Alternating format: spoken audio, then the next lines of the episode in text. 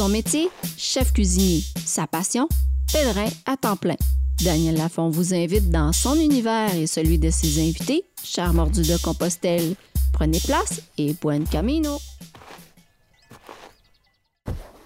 Bonjour à tous et bienvenue au Mordu de San Diego de Compostelle. Entrevue cette semaine avec un homme de cœur, un homme de conviction, acharné et surtout un ami, un pèlerin extraordinaire. Son nom, Jean-François Féjoz.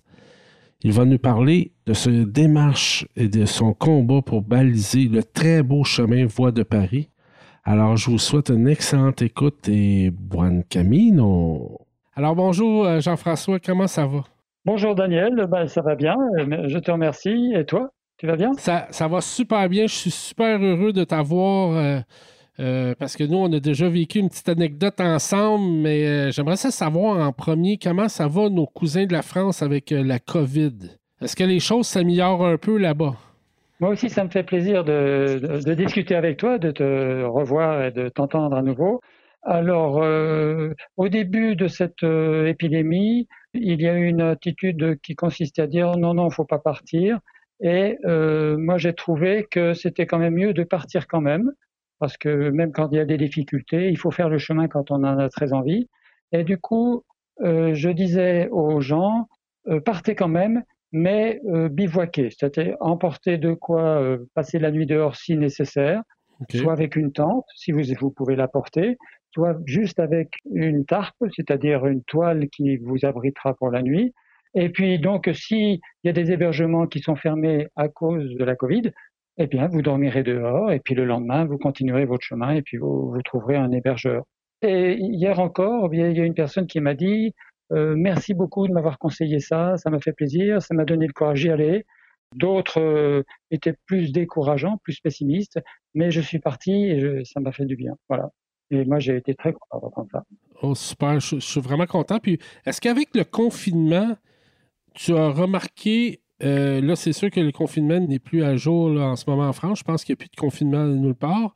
Mais est-ce que tu as non. remarqué une, une, grande différence par rapport au nombre de pèlerins qui s'apprêtent à partir? Ah oui, oui, oui. En, en général, il y, a eu, il y, a eu, moins de départs. En général, hein, pour toute la France.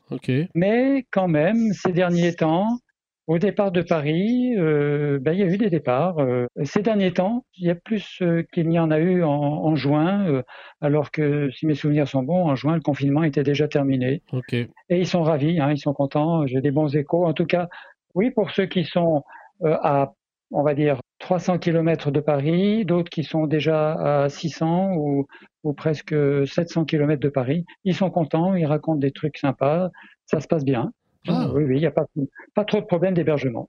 Ah oui, ça, ça, fait plaisir. Ah, mais je, suis, je suis content d'apprendre ça parce que c'est tellement un beau chemin de Paris, à partir de Paris. Mais je voudrais, je voudrais raconter une anecdote, là, comment j'ai fait pour connaître Jean-François avant de commencer. C'est que moi, au départ, je voulais partir de Paris. Et je voyais sur Internet, euh, sur le site de Compostelle, Jean-François Féjoz, qui est vraiment passionné à partir de Paris, du chemin de, de, Paris. Et moi, je voulais partir de l'aéroport. Et euh, il n'y a pas vraiment de chemin en ce moment de fait à partir de l'aéroport. Et Jean-François s'est fait un plaisir de me trouver un chemin. Il est allé par lui-même, euh, sans même me connaître. Il est allé me trouver une façon de sortir euh, de l'aéroport et de marcher jusqu'à la tour Saint-Jacques. Puis finalement, euh, j'ai fait son chemin, ça a super bien fonctionné. Je m'ai rendu jusqu'à Saint-Denis, un petit peu avant Saint-Denis, et là, je, m'ai fait arrêter par euh, des policiers qui me disaient que ça serait mieux que je prenne le taxi dans la région où j'étais pour continuer mon chemin. Mais finalement, euh, j'ai pris le taxi jusqu'à la tour Saint-Jacques, et là, j'ai rencontré Jean-François, on est allé prendre un café ensemble, et quel homme extraordinaire Jean-François, euh, quand on marche Compostelle, on dirait qu'on devient dans une, confrérie. Puis toi, je te considère comme un vrai ami, même si on ne se connaît pas beaucoup. Euh, tu es extraordinaire. Puis euh, merci beaucoup pour ce que tu as fait pour moi. Puis là, maintenant, je, veux parler de toi, puis surtout de ton combat. Exemple, pour baliser le chemin euh, à partir de Paris. Comment ça va de ce côté-là? Bon, euh, quand même, il euh, faut que je réagisse parce que es trop gentil vis-à-vis -vis de moi. Euh, ça me fait très plaisir que tu me donnes ton amitié. Tu as toute mon amitié aussi. Euh, moi, je t'apprécie beaucoup parce que tu as beaucoup de mérite à vouloir partir de l'aéroport. Ça m'a intéressé. Je trouvais ça très original. J'aime bien les gens qui font pas les choses euh, ordinaires. Et grâce à toi, eh bien, j'ai appris, j'ai appris, j'ai vérifié, j'ai appris qu'on pouvait partir à pied de l'aéroport sans prendre des moyens de transport euh, euh habituels. Et grâce à toi, j'ai appris, c'est très bien. Alors, si parfois j'ai envie de retrouver le moyen de sortir de l'aéroport, eh ben, je vais dans mon blog et je regarde. C'est moi qui aussi te, te suis reconnaissant beaucoup. et alors, tu me, tu me, demandes comment ça va pour le balisage? Oui. Alors, euh, en région parisienne, il y a 12 ans, les gens se perdaient un peu, euh, ça c'est le passé. Mm-hmm. Puis euh, je me suis d'abord intéressé à obtenir que le chemin soit marqué à Paris même. Oui. Et bah, c'était une fausse idée, une fausse bonne idée, parce que c'est plus facile de baliser en banlieue. Alors on s'est aperçu que les gens en banlieue se perdaient un petit peu, donc on a balisé en banlieue et puis il y a une ville, puis une autre ville qui a dit, ben, nous aussi, on veut baliser comme vous le souhaitez dans Paris, avec des clous en bronze. Oui. Tu sais comment ça se passe d'une ville à l'autre. Mm-hmm. Il y a le phénomène de, de stimulation. Il y a un maire qui dit, eh ben, je veux ça, hop, le suivant, il veut la même chose.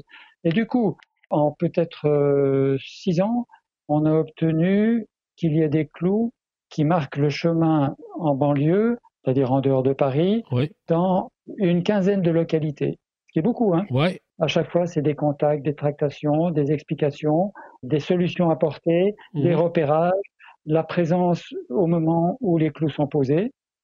Et puis après, il y a la satisfaction et parfois il y a l'inauguration. Donc c'est vraiment très bien. L'inauguration, ça fait parler du chemin de Compostelle qui part de Paris. Et, et, maintenant, ça devient de moins en moins ignoré. De plus en plus de Parisiens savent que le chemin traverse Paris. Alors maintenant, pour Paris même, il y a deux ans, deux, trois ans, on a réussi à obtenir 23 clous dans le, dans le parc de la Villette. Ah oui Le parc de la Villette, c'est au nord, c'est dans la partie nord de, de Paris, dans le 18e arrondissement. 19e 18e 19e Où je vérifie. Et donc, ça s'est fait assez bien, assez vite. En six mois, c'était bouclé.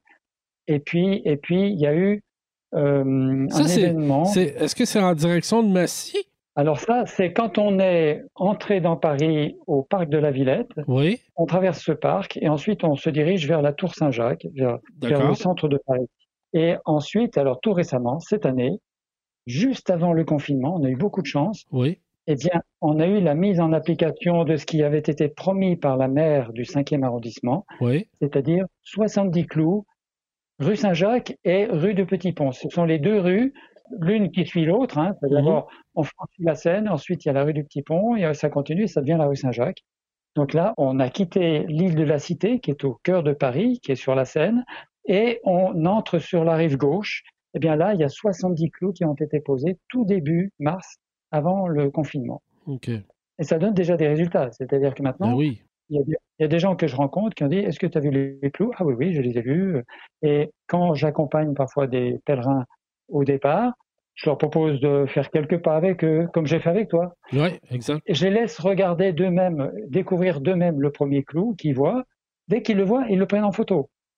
Donc ça, fonctionne, ça leur fait plaisir, ils se sentent accueillis, reconnus, et ils savent qu'ils vont devoir suivre ces clous pour euh, trouver le chemin et, le mhm. poursuivre. Donc cette année aura été une très très bonne année finalement, puisque euh, enfin, dans Paris, dans le 5e arrondissement, pas dans un parc, mais dans la rue, la rue Saint-Jacques en plus, qui est très emblématique, hein, rue mhm. Saint-Jacques, c'est pas pour rien. Eh bien, nous avons 70 clous de posés depuis début mars. Wow, félicitations Jean-François. Une chance que tu es là, par exemple, pour faire réunir ce beau chemin. Parce que quand on va sur le site de Compostelle, on voit de plus en plus de pèlerins qui veulent partir de Paris. Et ça, c'est vraiment intéressant. Parce que quand on est sur, en Espagne, on voit beaucoup de Parisiens, beaucoup de Français. Puis là, ils partent de chez eux à Paris euh, au lieu de se rendre directement à Saint-Jean-Pied-de-Port. Alors, c'est extraordinaire. Ouais. Oui, oui. pour nous, c'est une grande, grande satisfaction parce que auparavant, par exemple, euh, la distance est quand même un peu plus grande quand on part de Paris que quand on part de Vézelay ou du Puy. Ouais. Mais le chemin est grand, et eh ben tant mieux, c'est pas grave. Et c'est même 15 jours de plus, et eh ben c'est 15 jours de plaisir de plus ou de bonheur de plus. Donc c'est tant mieux. Je, pense que c'est un chemin de réflexion plus dans ce coin-là parce qu'il y a peut-être moins de montagnes, c'est plus à plat. Alors on a le temps de réfléchir énormément. Puis il y a beaucoup d'hébergements aussi. Euh, il y a beaucoup de gens qui s'offrent à héberger euh, sur le chemin à partir de Tours, je crois. Alors, euh, dire qu'il y a beaucoup d'hébergements, je pense qu'il y en a moins que sur certains autres chemins, OK. mais il y en a suffisamment. OK. Il y en a suffisamment, mais à condition de suivre une, une méthode particulière. C'est-à-dire que il ne faut pas imaginer qu'il y a des, des gîtes pèlerins organisés avec dortoirs, machin, systématiquement, tous les 25 km ou tous les 15 km. Non, c'est plus, des, c'est plus des autres. C'est plus, euh, c'est, moins Voilà. des albergués, c'est des autres. C'est des habitants Ouais, des habitants. qui nous disent, ben voilà, s'il y a des pèlerins, on veut bien les héberger. Et en général, ils le font bénévolement, gratuitement. C'est de- l'hospitalité généreuse. Et moi, j'ai eu la chance d'en bénéficier quand j'ai fait mon chemin en passant par Chartres. Oui. Et là, j'ai découvert une France dont on me disait tout le temps que les Français sont pas accueillants, pas hospitaliers. Ben, c'est pas tout à fait exact.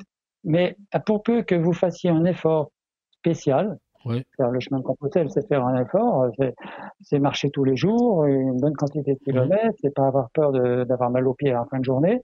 Eh bien Mhm. là, là, ils vous regardent d'un autre œil et ils vous reconnaissent comme quelqu'un méritant l'hospitalité. Et alors, c'est mer- c'est merveilleux. On rencontre des gens qui ont une vie spéciale. J'ai été accueilli par euh, un couple de médecins. Il y a eu euh, une autre fois où on a été accueilli par euh, des anciens ouvriers agricoles. C'est intéressant parce que on touche de près la vie que les gens ont eue, quoi. Pas toujours facile, hein, dans, dans un sens ou dans l'autre. Mais alors, qu'est-ce qu'on- apprend? C'est c'est formidable. Et Mm. puis, moi, ce que j'ai découvert, personnellement, c'est que j'ai appris à recevoir l'hospitalité, c'est-à-dire à, être accueilli. Dans ma famille, c'était pas évident. On se laisse pas, on se laisse pas tellement inviter facilement. Et ça, j'ai appris, euh, j'ai appris ça et c'est bien. En échange, euh, j'apprends aussi à être hospitalier et c'est pas évident, mais voilà, c'est un échange. Mais à, à partir du moment que tu es pèlerin que tu pars avec un sac, un sac à dos, je trouve que les gens te voient très différemment. C'est plus facile pour les gens d'être hospitaliers envers les pèlerins parce que c'est quand même euh, beaucoup de kilomètres à marcher, comme tu disais, mais il y a un énorme respect envers les pèlerins. Et ça, euh, quand on va en Espagne, exemple, à chaque village qu'on rentre, on se fait toujours dire Buen Camino. Euh, les gens sont très accueillants.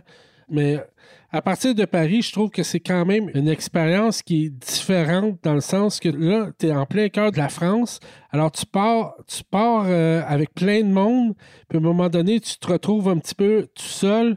Et là, tu deviens un peu dans, tes pensées. Puis je trouve que spirituellement, c'est très, très, très. C'est très enrichissant, là, partir de Paris. Moi, j'encourage les gens de partir de Paris. Euh, c'est un super beau chemin. Tu as raison, merci. Oui, oui, c'est vrai, c'est vrai. Et euh, ce qui est surprenant en général quand on sort de Paris, c'est que très vite on est euh, dans un endroit euh, verdoyant, quoi. Oui, En deux heures, même pas deux heures, on a marché au départ du plein cœur de Paris, la Tour Saint-Jacques, et en moins, en moins de deux heures, on est dans un parc qui descend vers le sud, qui s'élargit de plus en plus. On n'a pas du tout le sentiment d'être dans au cœur d'une ville. C'est fini le cœur de la ville. Ouais. Et les gens qui te voient passer, ils te voient avec ton sac à dos. Bon, ils se rendent compte que tu n'es pas un randonneur ordinaire parce que ton sac à dos est plus gros que les randonneurs. Les randonneurs, ils ont un petit sac à dos. Ils sont venus pour la, la journée ou la demi-journée. Et il y a beaucoup de randonneurs hein, autour de l'île de France. hein. Mais ils voient un grand sac à dos. Et là, quand tu demandes des renseignements et que tu dis ce que tu fais, alors là, les yeux s'ouvrent. Ils sont étonnés, ils sont ébahis. Impressionné, ouais, ouais. Puis je, considère que c'est peut-être même plus facile si je parle en tant que Québécois d'arriver là-bas et tout le monde parle français. Alors c'est quand même assez facile pour nous de, de se repérer si jamais on se perd. Alors euh, contrairement à si tu vas en Espagne, tu peux avoir un petit peu plus de misère, mais euh, non, c'est très, très, très facile. Puis je me demandais si, est-ce que tu as remarqué depuis que tu fais tes efforts là, de d'essayer de faire connaître ce chemin-là qui, est- qui est vraiment beau, comme je disais. Est-ce que tu Oui. as remarqué euh, un achalandage un petit peu plus euh, élevé que dans les dernières années? Là? Oui, oui, je pense qu'il y en a plus. Ce que je remarque maintenant, quand je parle au public euh, qui n'est pas un public de pèlerins, autant jadis, c'est-à-dire il y a 5-10 ans, quand je parlais du chemin de Compostelle à Paris, quoi? Il y a un chemin de Compostelle à Paris? Ah bon, ils ne savaient pas. Et maintenant, ils savent, les gens savent. Euh, je suis guide, euh, j'ai fait deux visites guidées dans la journée là, Oui. et à la fin, je dis, bah voilà, je vais faire une visite guidée sur le thème de Compostelle. sur le chemin de Paris, il n'était pas étonné du tout. Voilà, là, il y a un changement d'état d'esprit. Euh, et donc, je pense que ce changement de connaissance, il a dû jouer aussi vis-à-vis des pèlerins. Et maintenant, je pense qu'il y a plus de pèlerins qui admettent l'idée de partir de Paris. Puis, est-ce qu'il y a des beaux sanctuaires sur le chemin? Ah oui, il y en a de magnifiques. Ah oui, oui, oui. oui. Ah oui, oui. Alors, déjà, dans Paris, il y a des sanctuaires qui valent la, peine. Hein. Euh, il y a par exemple euh, l'église Saint-Jacques-du-Haut-Pas, qui est à peut-être même pas une demi-heure de la tour Saint-Jacques, le point de départ. Bon, bah, il y a une atmosphère, c'est spécial, c'est particulier. Il y a trois euh, sculptures qui représentent Saint-Jacques et qui sont de périodes différentes, mais qui ont une atmosphère particulière. Après, qu'on aille en direction de Chartres ou en direction d'Orléans, c'est pareil. On traverse l'église, on traverse la ville de Montrouge, qui est une toute petite euh, commune, et là, il y a une église dédiée à Saint Jacques le Majeur, c'est notre Saint Jacques, oui. Et euh, à l'intérieur, c'est assez beau. Il y a des coquilles partout sur les murs, en vitrail, en vitraux. Et il y a jusqu'à 700 coquilles. Je les ai comptées. Hein, c'est assez facile de compter. il y a aussi euh, des fresques qui évoquent Saint-Jacques et il y a une statue de Saint-Jacques. Donc voilà, un sanctuaire intéressant. Mais au niveau euh, historique, les deux premières grandes belles étapes, c'est soit Orléans, où il y a une très belle cathédrale, soit Chartres, où là, la cathédrale est encore plus belle, je pense. Il ne faut pas que les gens d'Orléans m'entendent. Mais à Chartres, c'est la perfection du gothique. Hein. La, cathédrale, elle a été construite en 25 ans. Du coup, il y a une unité de style. Il y a des vitraux d'un bleu profond et il y a une atmosphère vraiment spéciale. Et surtout, si on a la chance d'y être un vendredi, eh bien, on voit le labyrinthe qui est découvert. Et les, les, chaises sont tirées et on peut voir et même pratiquer le labyrinthe qui est une mode assez ancienne d'effectuer un pèlerinage sans partir loin, quoi. Donc ça, c'est très intéressant.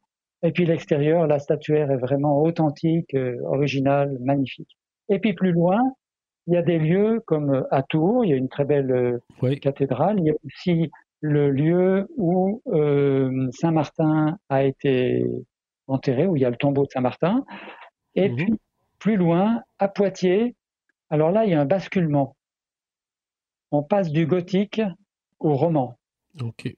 Donc là, le roman, pour nos amis québécois, il faut que j'explique, c'est avant le gothique, et c'est plus sombre, plus costaud, mais il y a une atmosphère religieuse encore plus profonde. Il y a moins de lumière, le recueillement est encore plus intense. Et hum, si on continue, on, arrive à, il y a d'autres lieux magnifiques, euh, mais à, à Sainte particulièrement, là, le style roman, il est considéré comme le plus pur. Plus pur qu'en Bourgogne, plus pur que dans le sud-ouest ou en Auvergne. Et c'est assez magique. Hein. Euh, il y a, oui, il y a beaucoup de sanctuaires très intéressants. À ton point de vue, à toi, c'est quoi la différence entre passer par Orléans ou Chartres? Alors, beaucoup de gens passent par Orléans parce que c'est souvent le chemin le plus décrit dans les guides. D'accord. C'est la raison principale. Passer par Chartres, c'est intéressant parce que, on est quand même en région parisienne quand on va vers chacune de ces deux villes. Et quand on va vers Orléans, il faut traverser une petite zone qui n'est pas une zone industrielle, mais une zone d'activité avec des ateliers. Ça dure un quart d'heure, c'est quand même pas terrible. Et puis après, il y a un autre endroit pas très marrant où il y a de la circulation, c'est quand on traverse la Nationale 20. Ok, d'accord. Autrement, c'est la campagne. Quand on va en direction de Chartres, il n'y a pas ça. On est tout de suite dans la campagne. Il y a juste un endroit où on construit beaucoup en ce moment, parce que c'est le plateau de Saclay. Euh, les, Français veulent en faire la Silicon Valley française. Je ne sais pas si on y arrive, ça m'étonnerait. Bon, là, il y a des travaux en ce moment, mais quand tout sera construit, euh, ce sera bien arboré, on n'en souffrira pas. Mais il n'y a pas de zone industrielle à traverser. voilà. Mais enfin, il faut vraiment être un mauvais bougre pour pas être content de traverser ces deux zones un peu industrielles que j'ai mentionnées, mmh parce que c'est pas de l'industrie lourde, quoi. Et ça dure pas longtemps. Et puis, de toute façon, ça fait partie du paysage, ça fait partie. Quand on est en montagne, il y a des endroits, hein, comme euh, à la sortie de Burgos, je crois, ou je sais plus. Bien, à Burgos, on, passe euh, une quinzaine de kilomètres dans un quartier industriel, exactement, oui. Voilà. Eh ben, c'est la vie, c'est comme ça, ça fait partie du décor. Il y a des gens qui travaillent. Euh, voilà, c'est pas, pas la mer à boire. Hein. Sur toutes les heures de, de temps qu'on passe sur le chemin. Mais nous, ici au Québec, je ne sais pas si c'est la même chose pour vous en France, mais on connaît très bien le chemin de Tours. Euh, c'était la, partie entre Paris et Tours, peut-être que les gens ne connaissaient moins. Mais à partir de Tours, euh, c'est très, très, très connu. C'est balisé quand même. C'est, euh, je ne sais pas si c'est autant qu'en Espagne, mais pratiquement autant, je pense. Ah, d'accord. Alors, il y a une différence aussi entre passer par Chartres ou passer par Orléans après chacune de ces deux villes. Si, si on passe par Orléans, la suite, c'est on longe la Loire. Oui, exact. Alors, il y a le pour et le contre. C'est-à-dire que euh, il y a des gens qui apprécient beaucoup. C'est très beau, c'est un fleuve royal, encore sauvage. On voit des oiseaux. Euh, encore tout récemment, là, j'ai eu des comptes rendus de gens qui étaient ravis. Et puis, et puis, on, voit des châteaux, des châteaux de la Loire qui sont vraiment magnifiques. Mhm. Si on passe par Chartres, on va voir la Loire vers la fin, avant d'arriver à Tours. C'est pas mal. Mais on traverse d'autres pays et d'autres villes, comme il y a Bonneval, qui est une ville médiévale, et hum, surtout, surtout Vendôme, une très jolie ville, deux églises, euh, un château sur la colline, enfin il y a, la totale. C'est très agréable. Vendôme euh, est mentionné dans un poème euh, français, donc c'est apprécié aussi quoi. C'est différent. Voilà, si on aime le, longer un beau fleuve, il faut passer par Orléans. Si on veut voir d'autres villes, bah, même, même quand on longe le fleuve, on voit la ville de Blois qui est très belle aussi, avec un château, euh, une église de l'autre côté de la, l'autre colline en face.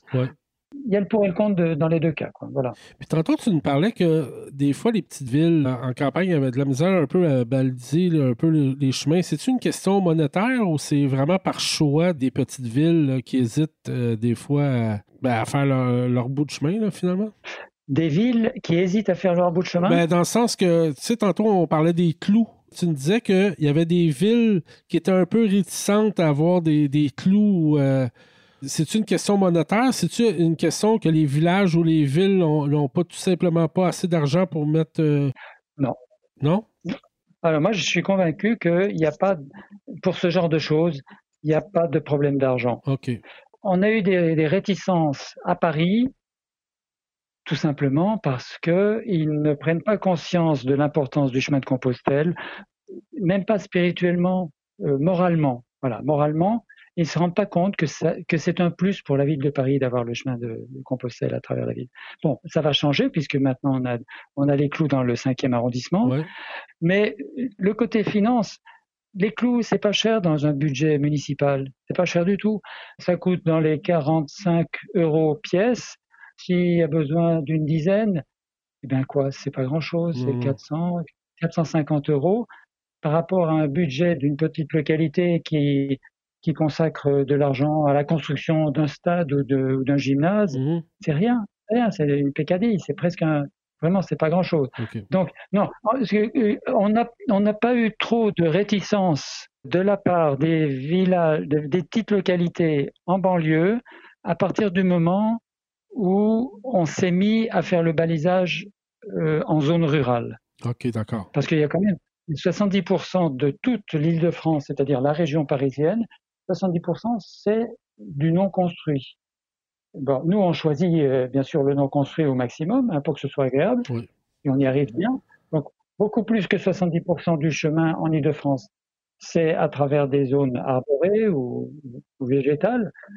Mais à partir du moment où ils, entendent parler de nous, qui faisons le balisage pour les pèlerins, alors là, ça nous ça nous a ouvert les portes. Ah oui. Voilà. Puis en ce moment, tu me disais qu'il y avait commencé à avoir des pèlerins là, qui partaient de Paris en ce moment. Oui.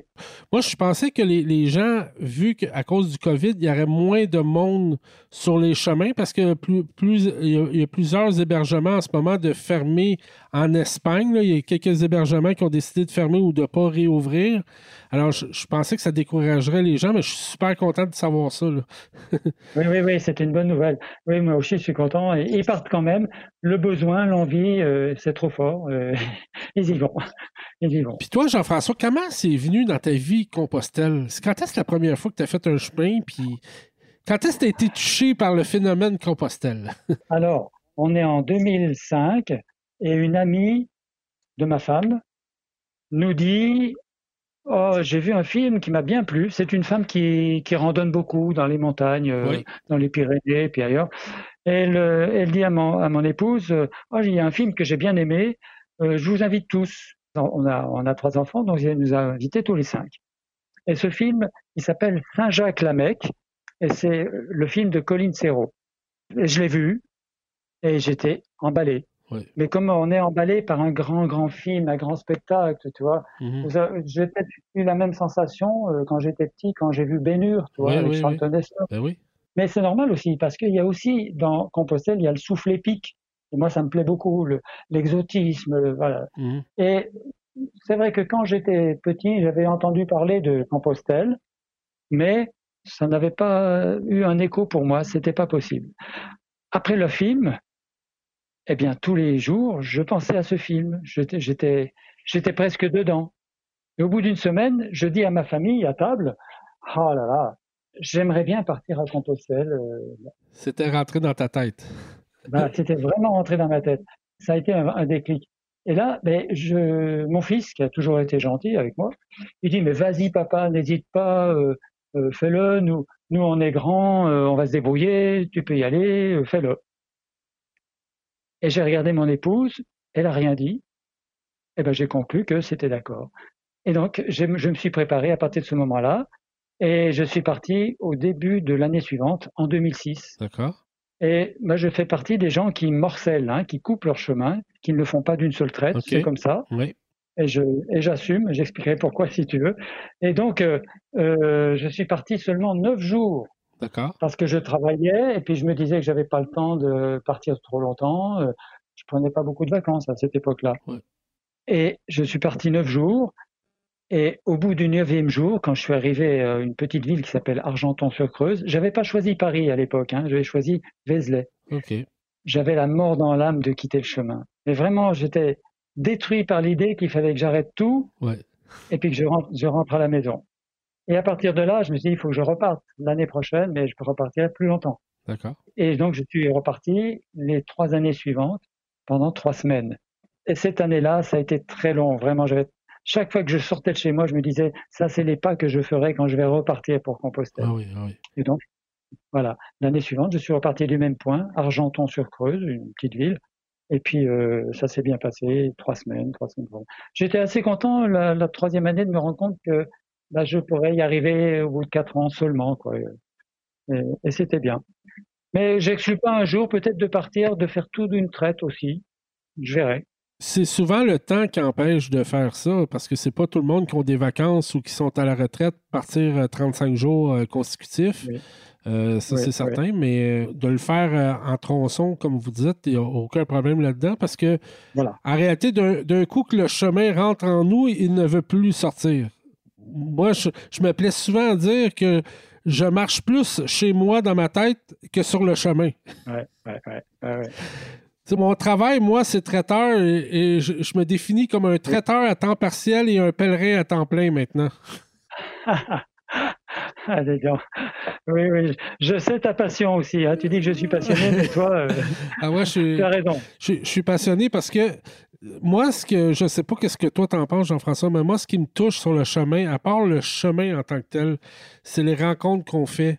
Surtout les, valeurs humaines. Euh, quand on arrive euh, à Compostelle, les valeurs humaines des gens qui, y a là-bas, c'est indescriptible. Euh, je le dis souvent, mais le retour de Compostelle est très difficile. Moi, la première fois que j'ai marché Compostelle en 2016, j'avais fait le Camino française et euh, quand je suis parti de, de Saint-Jean-Pied-de-Port, je ne savais pas du tout ce qui m'attendait parce que j'avais pris le soin de ne pas regarder des vidéos sur YouTube. Je voulais me faire surprendre. Et c'est certain que c'est pas une randonnée pédestre normale. C'est, non, non, c'est pas normal du tout. C'est, une expérience de vie. C'est carrément euh, nous, au Québec, on appelle ça un reset. Je ne sais pas si euh, vous savez c'est quoi. C'est comme un, nouveau départ. Ah c'est vraiment un nouveau départ. À partir du moment qu'on marche Compostelle, on devient touché à vie. Puis, c'est indescriptible. C'est, il arrive plein de miracles sur ces chemins-là. C'est, là que je veux t'emmener. Tu dois avoir vécu plein d'anecdotes là-dessus. Parce que moi, j'ai vécu tellement d'anecdotes et j'ai vu des, euh, des pèlerins euh, avec des ampoules, exemple, des ampoules sur les, sur les pieds là-bas. Et quand tu vois des ampoules comme ça, tu te dis, ben, le pèlerin ne marchera pas le lendemain. non, ils sont sur le chemin, ils continuent de marcher. La rue. Ah oui, oui, oui. Et on, se découvre aussi une, euh, une spiritualité sur le chemin qu'on n'avait pas avant le chemin. Comme moi, je ne suis pas quelqu'un de très religieux, mais quand, quand j'étais dans mon coin, je ne voyais pas nécessairement les églises. Depuis que je suis allé à Compostelle, je vois tous les églises. Je vois tous les, ah cathédrales.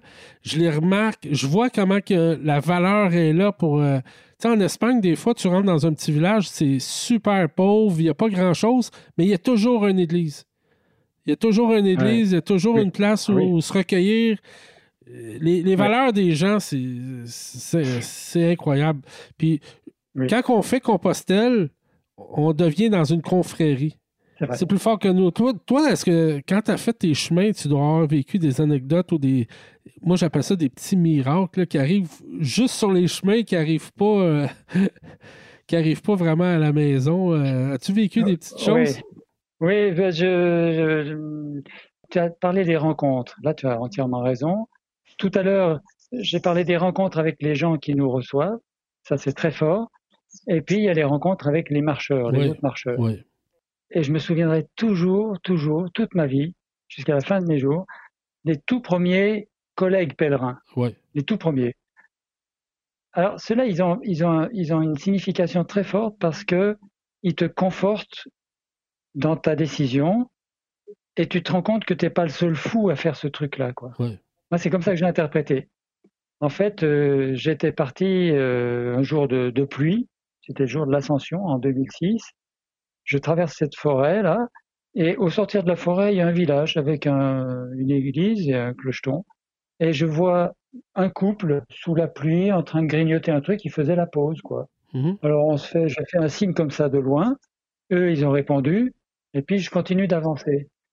Sauf que ces deux-là, ils venaient déjà de Belgique, tu vois. et donc, ils avaient presque 600 km dans les pattes, ils avaient un entraînement d'enfer. Lui, il était grand, elle était petite, mais les pattes, elles, avançaient bien, si bien qu'ils m'ont rattrapé en moins de deux. Quoi. Et on a discuté. Et euh, c'était sympa parce que, enfin, je me, me, disais, voilà, je suis sur le bon chemin et je suis pas le seul cinglé à faire ça, quoi, mhm. pas le seul fou à, à, faire une chose comme ça. C'est ce jour-là que j'ai appris un truc dans la relation avec les pèlerins. J'ai commis une erreur tout de suite, je leur ai dit, mais pourquoi est-ce que vous partez? Et ils m'ont raconté un truc. Ils m'ont dit, oh ben, c'est parce qu'on veut financer l'ambulance de la Croix-Rouge locale.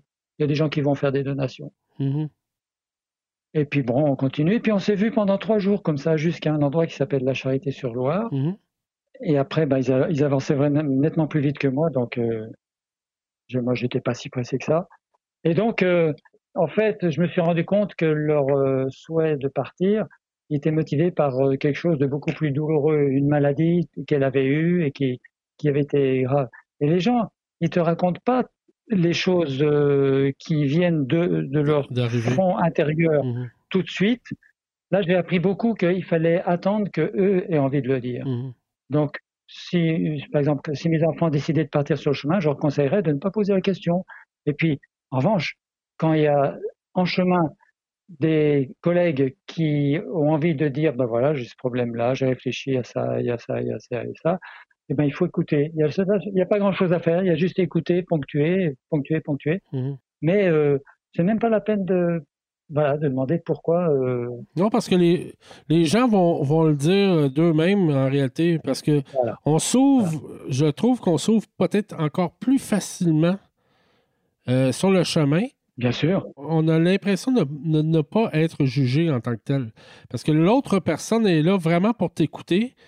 Euh, fait qu'il n'y a aucun jugement en tant que tel. Puis il y a tellement de, différences euh, de, nationalité que c'est très enrichissant un peu de connaître un peu les. C'est très enrichissant. Ah oui, oui, oui. Euh, ah je trouve que la, confidence, elle vient aussi naturellement par, c'est un besoin presque psychologique. C'est-à-dire que on est seul en général, on marche, on marche, on marche, donc on, on réfléchit à son cas. Et puis à un moment, il faut que ça sorte. Mmh et pour sortir, ben, on trouve n'importe quelle oreille et on lui raconte. Et ça fait du bien. Et c'est ça qui fait vraiment, vraiment, qui est curatif, quoi. Mmh c'est très bon. Et, et, permet, et, aussi, ça nous permet de mettre des mots sur nos, nos mots. Oui. Donc, euh, après, on va mieux. Mmh. Et on peut trouver des solutions, soit tout seul, soit avec le, le répondant de l'autre. quoi. Et souvent, sur le chemin aussi, c'est très calme. Alors, les discussions, euh, quand on parle avec quelqu'un, on est vraiment écouté. On n'est pas dérangé par la télévision, la radio euh, ou le travail. Alors, c'est vraiment, vraiment peut-être plus intense. C'est vrai. un de mes, de mes chemins, là, je me souviens, c'était sur le Primitivo. Euh, on marchait ensemble à, à 4, 5.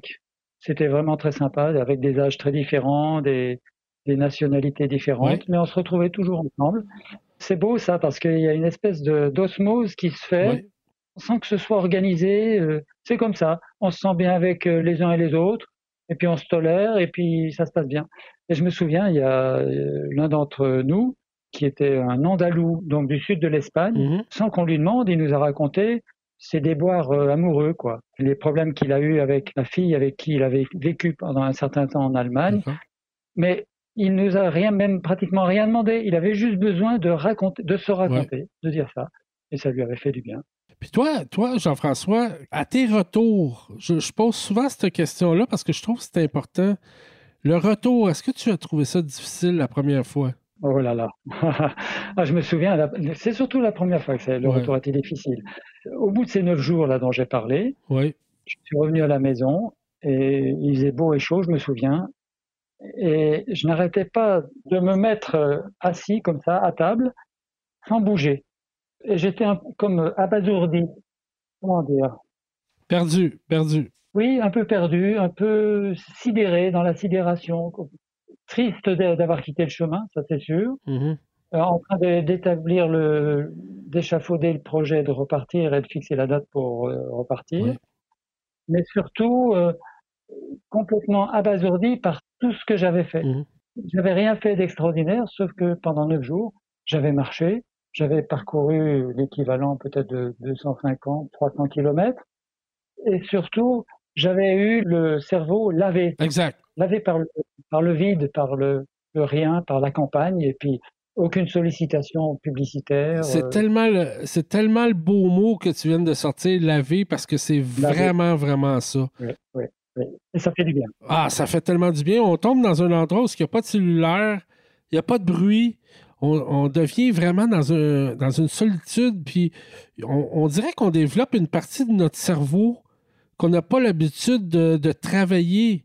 Tu sais, comme euh, souvent, moi, euh, exemple au travail, euh, je pense à, mes futures commandes, à, performer, au stress un peu à, faire beaucoup, beaucoup de travail finalement, mais, mais quand on est sur le chemin, on n'a pas grand-chose à penser. On pense à aller dormir, on pense à, où est-ce qu'on va manger, notre prochaine bouteille d'eau, est-ce qu'on va l'acheter. Mais à part de ça, on, pense au kilomètre qu'on va faire, mais on pense à soi-même. Oui, oui, oui. Et ça, je, je, trouve que ça n'a pas de prix, ça. Oui. Euh, en fait, moi, j'assimile beaucoup à une retraite. Il y a des gens qui font des retraites pendant un certain nombre de jours dans un monastère ou je sais pas où. Donc c'est un peu pareil. On coupe, on fait une rupture avec le quotidien qui est harcelant. Mais il y a quand même en plus, je trouve, l'avantage de la marche. Et la marche, euh, ça aide à cogiter. La marche, ça aide à, penser, à réfléchir mhm. et à réfléchir sainement. Quoi. Et puis tu, tu, as dit un truc très important tout à l'heure, c'est que euh, la vie est très simple sur le chemin vraiment d'une simplicité euh, enfantine. Quoi. Le, matin, tu te lèves, tu t'habilles, tu marches. Tu fais des pauses ou pas, mais tu marches. Mmh. Et puis le soir, tu arrives, tu te laves, tu laves tes vêtements, parce que tu as emmené très très peu de vêtements pour pas avoir un sac trop lourd. Tu dînes, enfin, vous dites euh, tu soupes, et, puis, et, puis, et puis tu t'endors. Et puis c'est pareil le lendemain, et c'est pareil le, euh, le lendemain. Et ça, ça fait un bien fou la vie devient simple, devient simple. Et résultat, qui est très positif, c'est que le présent retrouve sa valeur. Oui, exact. Parce que dans le quotidien, euh, dans nos vies euh, d'urbain, eh bien, on ressasse les trucs qu'on aurait dû faire. Ah zut, j'ai oublié hier, euh, ou j'aurais dû faire ceci, ou je me suis mal comporté pour faire ça, etc. On ressasse, on ressasse. Plus se rajoutent les ah oui, j'ai mes échéances, il faut que je fasse ça dans trois mois, dans six mois, mes objectifs, ou bien faut que je téléphone à tel parent, à telle chose. Sur le chemin, il n'y a plus rien de tout ça. Ou du moins, ça reste dans l'esprit pendant peut-être 4, 5, 6 jours. Et après, lavage de cerveau, le présent. On sait que demain, eh ben, ce sera comme aujourd'hui. Euh, je marcherai. et puis voilà. Et ça, ça fait vraiment du ah bien. Ah, C'était vraiment retrouver le temps présent. Il y, a, il y a, un philosophe là qui parle souvent de la valeur du temps présent. Là. Oui. Et Eckhart Tolle, ben c'est vrai que avec le, la marche la marche au long cours, ça c'est les bienfaits de la marche au long cours. Oui. retrouver le temps présent et puis le réel, le réel et, et c'est Et quand on marche sur les chemins, on, on, on, se dit toujours on va être un, un, homme meilleur, une personne meilleure. On prend toujours des nouvelles résolutions. Puis là, on en revient à la maison, puis on se rend compte qu'on n'a pas tout pris les mêmes résolutions qu'on avait prises sur le chemin parce que tout va trop vite dans nos, vies euh, quotidiennes.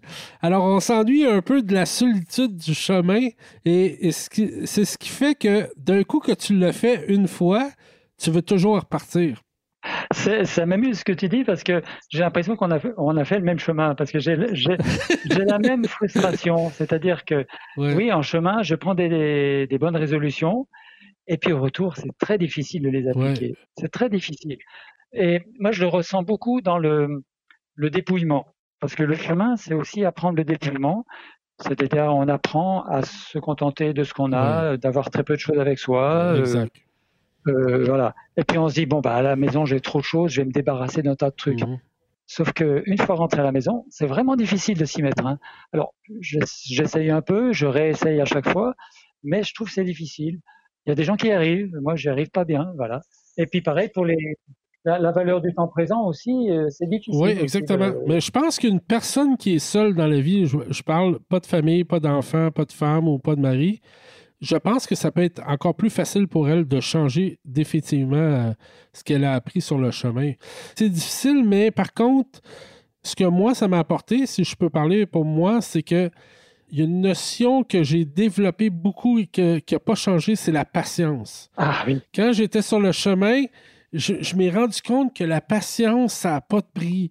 Euh, vous savez, la première journée qu'on commence, on voit, exemple, si on commence de Saint-Jean-Pied-de-Port, on voit 800 km. On voit une, pancarte à un moment donné à Roncevaux, c'est marqué 790 km. Et là, tu viens de faire 30 km, ça veut dire que c'est à peu près 820 km. Et là, tu te dis, aïe, aïe, je viens de marcher 30 km dans les Pyrénées, j'ai trouvé ça difficile. Comment je vais faire pour continuer et faire le, le 800 km qui me reste? Et ça, ça dure à peu près deux à trois jours. Et après la troisième journée, tu regardes plus le total des kilomètres. Tu regardes juste le total que tu as à faire durant, ta journée. Voilà.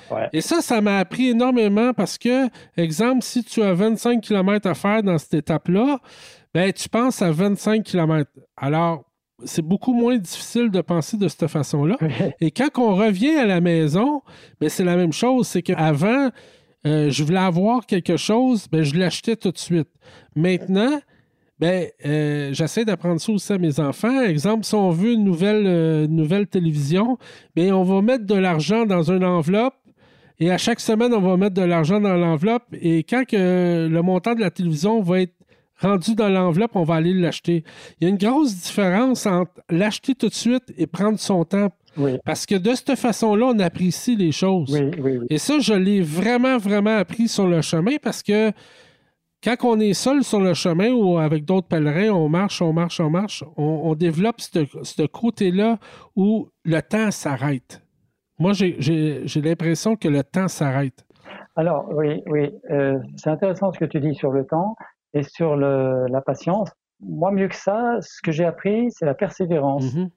C'est-à-dire qu'avant de partir sur le chemin, je croyais que j'étais quelqu'un de velléitaire, quelqu'un qui avait des projets pour six mois, puis après il abandonnait, puis on fait ça, oui, d'accord, ça va, mais un truc de longue haleine, je peux pas.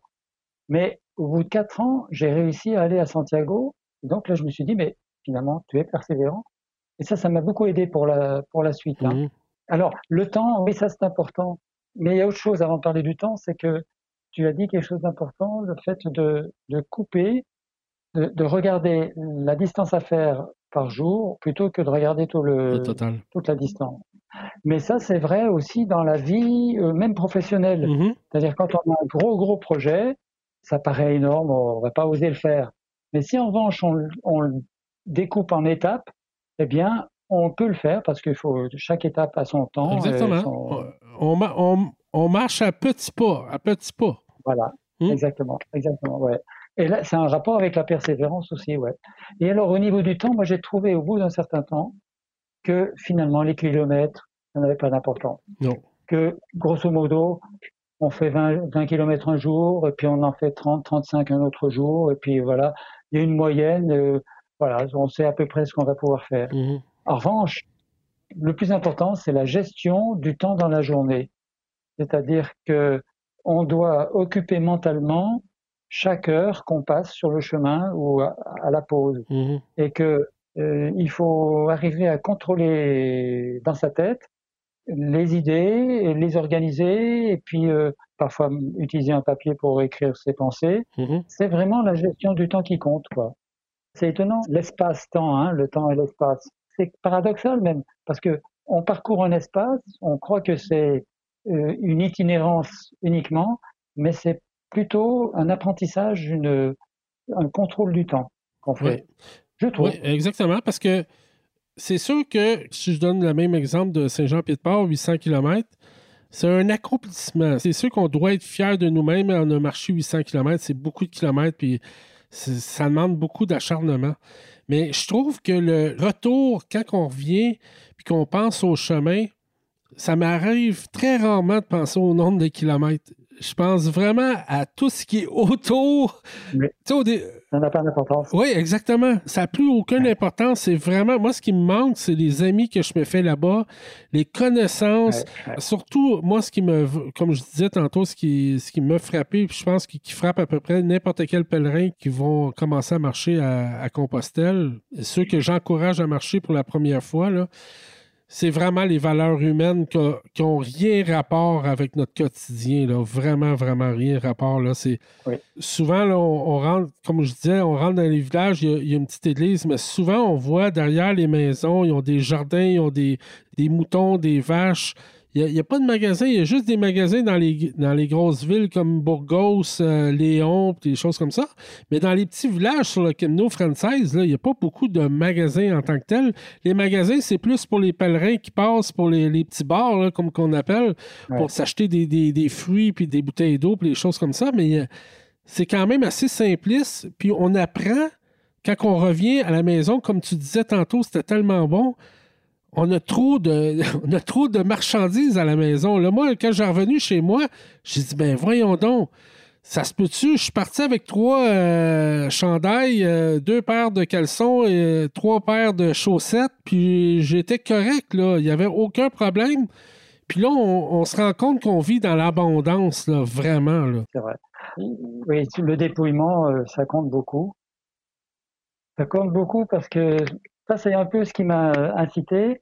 Maintenant que j'ai fait deux fois le chemin de Compostelle, toujours en morcelant, hein, euh, à partir en direction d'Assise, au départ de Paris, parce que Assise, c'est Saint-François, et Saint-François, c'est le dépouillement. Hein. Un beau jour, il dit à son père, moi les vêtements, j'en veux pas. Euh, il se déshabille complètement, et puis il prend une robe de bure, et c'est tout. C'est, euh, il, décide de vivre pauvrement.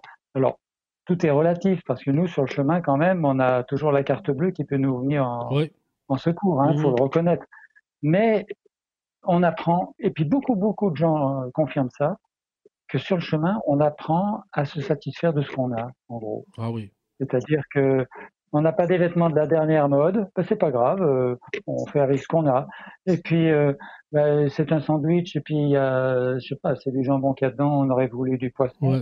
Eh ben tant pis, on prend ce qu'on a, et puis voilà, on, on se sent satisfait de ce qu'on a. Et c'est une des recettes du, bonheur hein, aussi. En plus, c'est pas dispendieux du tout sur le chemin. Moi, je trouve, là, comparé ici, au Québec, là, le menu du pèlerin en Espagne, là, entre, entre 9 euros et 11 euros, là, c'est pas tellement dispendieux. Là.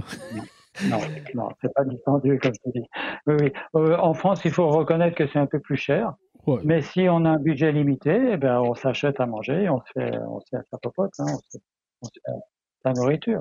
Mais euh, un menu quand même, un menu, un menu ouvrier sur la voie de Paris, hein, dans des restaurants où vont les travailleurs, il n'y en a pas partout, mais quand on tombe dessus, ben, il faut, faut y aller. Ben, ça coûte dans les 10 à 14, 15 euros pour un menu, trois plats. Ça va, on a mangé. Non, non, c'est vraiment, vraiment pas dispendieux. Puis d'une autre, sur le chemin, on pense pas vraiment manger. On mange plus le soir, peut-être après notre marche. Mais durant, durant la journée, moi, euh, je prenais que, que de l'eau et des fruits. Puis c'était suffisant parce qu'on on veut pas manger trop pour être euh, trop bourré pour marcher. Alors, on n'est pas trop plein, on marche un peu le ventre vide, puis quand on arrive au souper, ben, on a comme l'impression qu'on a mérité notre repas, puis c'est comme une fête. Puis les gens qui ont été à Compostelle, moi, j'ai eu le bonheur d'arriver là sans le savoir en plus le 25 juillet. Ah oui. Tu sais, le 25 juillet, c'est la grande fête à Compostelle. Oui, la Saint-Jacques. La Saint-Jacques, exactement. C'est comme Noël ici au Québec. Puis la première année, il y, a un, pèlerin français qui me dit Hey, toi, t'es chanceux, tu vas arriver aux alentours du 25. Ah oui, qu'est-ce qu'il y a le 25? J'étais même pas au courant. Puis là, quand je suis arrivé là-bas, les fêtes qu'il y a, là, c'est extraordinaire, c'est grandiose, c'est tellement le fun. Bon, ben tu vois, tu as, un avantage sur moi, tu as connu ça, moi je connais pas. Un jour, il faudra que je fasse ça. Ah, je te conseille. Est-ce que toi, tu as déjà fait le, Camino français?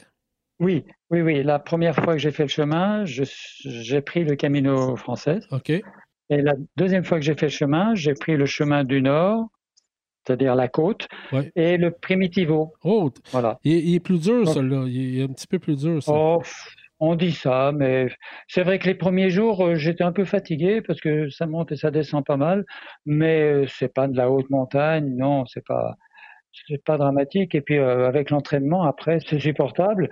Mais au niveau des paysages, c'est à couper le souffle. Ouais, ouais, Vraiment, tu longes l'océan Atlantique, pour peu qu'il fasse beau, c'est d'un bleu incroyable, il y a des plages désertes, c'est merveilleux. Ah oui, c'est très, très, très beau. Puis en terminant, moi j'aimerais ça savoir qu'est-ce que nous, à travers le monde, qu'est-ce qu'on peut faire pour t'aider dans ton projet, faire connaître plus le, chemin à partir de Paris? Ah, c'est sympa.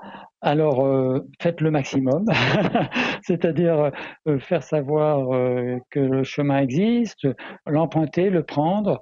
C'est important de bien se renseigner avant de décider de partir, parce que il y a juste des combines de balisage.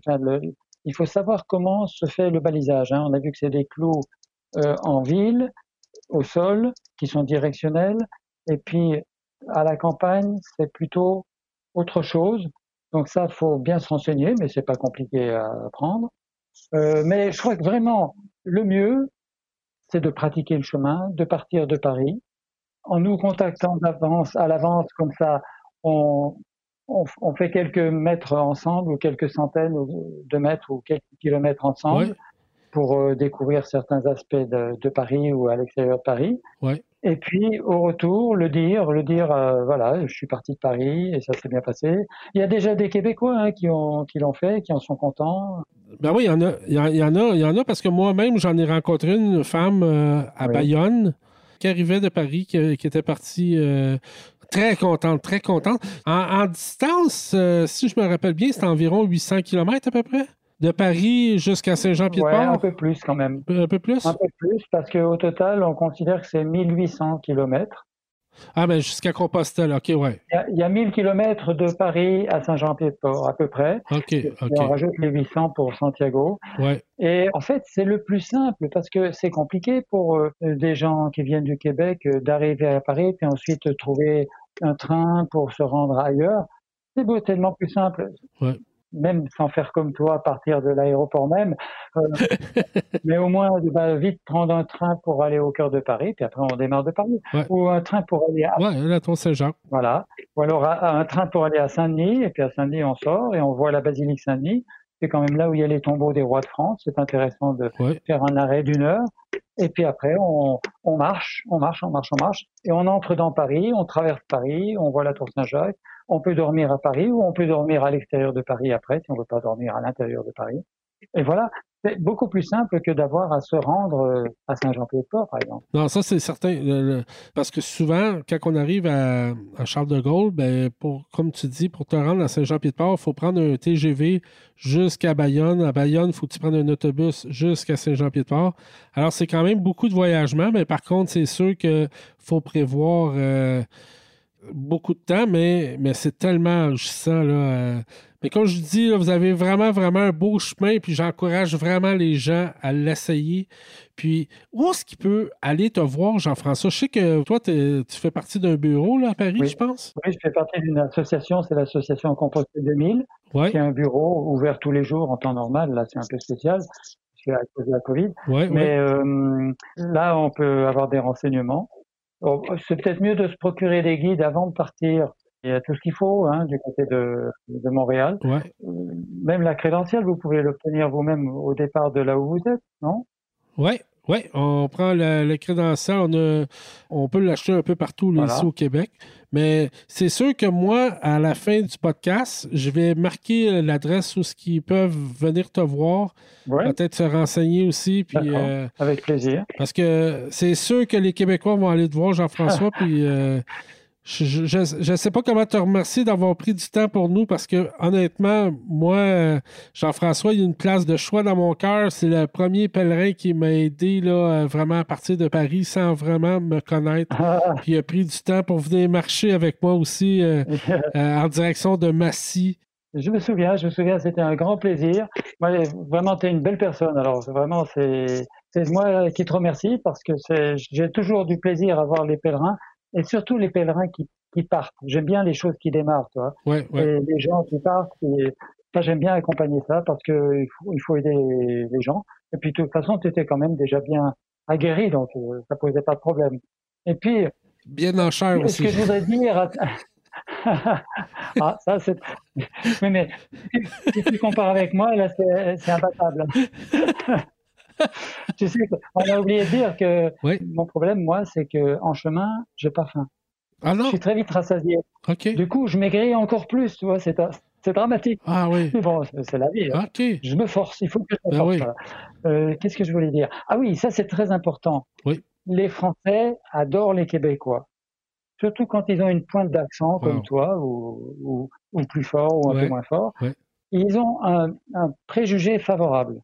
Donc, qu'ils n'hésitent pas, ils arrivent à Paris, ils commencent à marcher, et quand, dès qu'ils demandent un renseignement, vous allez voir, les Parisiens vont sourire. C'est un miracle de faire sourire des Parisiens quand même. Hein. et, mais, les gens d'arrêt.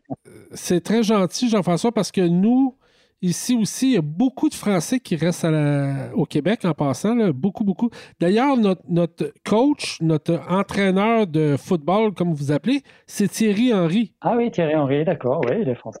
Oui, c'est Thierry Henry qui est notre euh, entraîneur de notre équipe euh, nationale ici. Alors, euh, non, nous, on, adore les Français aussi. Puis je trouve qu'on est des cousins, puis on, devrait se tenir énormément parce que le chemin, c'est. Il n'y a pas vraiment de nationalité, c'est tous pour un. Oui, oui. Puis. Il y a tellement de belles choses à découvrir. On a besoin de la solidarité et quand on peut l'avoir, ben, il, il, faut la pratiquer, etc. Oui, oui, je suis d'accord. Donc euh, voilà, envoie-nous plein plein de tes amis québécois, ce sera un vrai plaisir de, les voir et, discuter et de partager notre, passion. Exactement. Puis, puis toi, est-ce que tu as l'intention de repartir sur le chemin en terminant? Alors oui, je pense que je repartirai vers un chemin de Compostelle euh, peut-être euh, l'année prochaine. OK. Cette année, il faut que je, termine celui que, que j'ai fait oui. jusqu'à San Miniato en Toscane. toujours dans l'idée d'aller jusqu'à Assise. Hein. Oui. Oui. C'est mon chemin de 4 ans pratiquement. Et mhm. peut-être après, comme je suis vraiment retraité, oui. eh bien, euh, peut-être que j'envisage de partir d'une seule traite d'un certain point de France pour aller à Santiago. D'accord. Je crois que ce serait bien. Et puis il faut aussi, euh, mais là ça, ça va me prendre une quinzaine de jours, que je découvre un, une des branches du chemin de Paris, euh, parce que je connais la branche via Chartres, oui. mais je connais pas totalement la branche via Orléans. Donc, il faut que je la connaisse parce que c'est mieux. Ben, merci beaucoup, Jean-François, encore une fois pour ton temps. Puis, euh.